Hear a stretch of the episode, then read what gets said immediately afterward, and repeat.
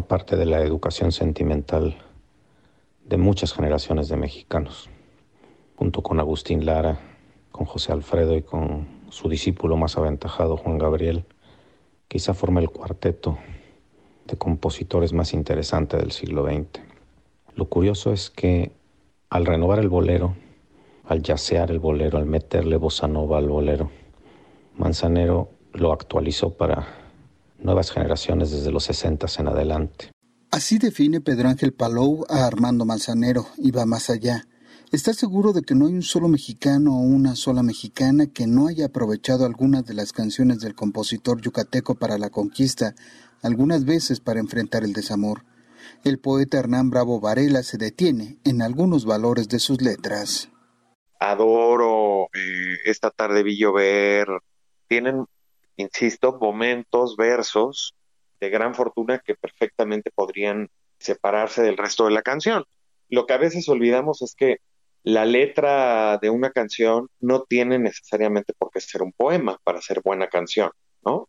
Y a veces le exigimos eh, al, al compositor que sea un poeta y no necesariamente lo que es un compositor.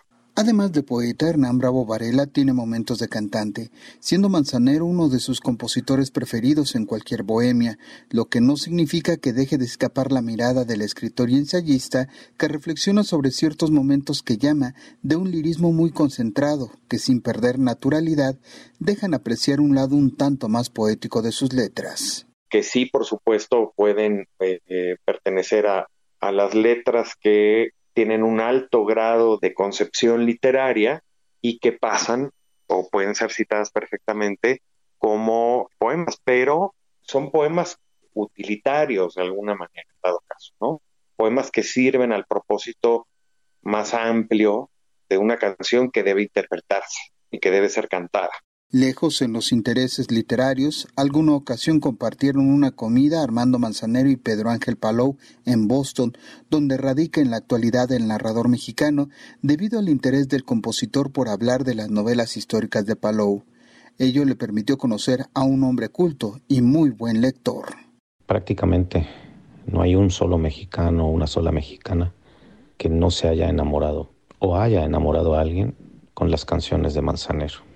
Tuvimos el privilegio de tenerlo con nosotros muchísimas décadas. Era un hombre culto, muy buen lector, me consta. Era un gran lector de mis novelas históricas, me consta su fineza de interpretación. Hablamos mucho sobre Villa. Eh, era un hombre apasionado también en sus ideas. Nunca se quedó en silencio. Ya lo estamos llorando.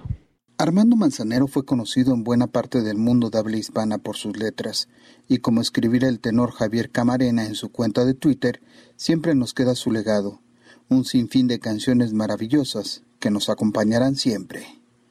Para Radio Educación, Jesús Alejo Santiago.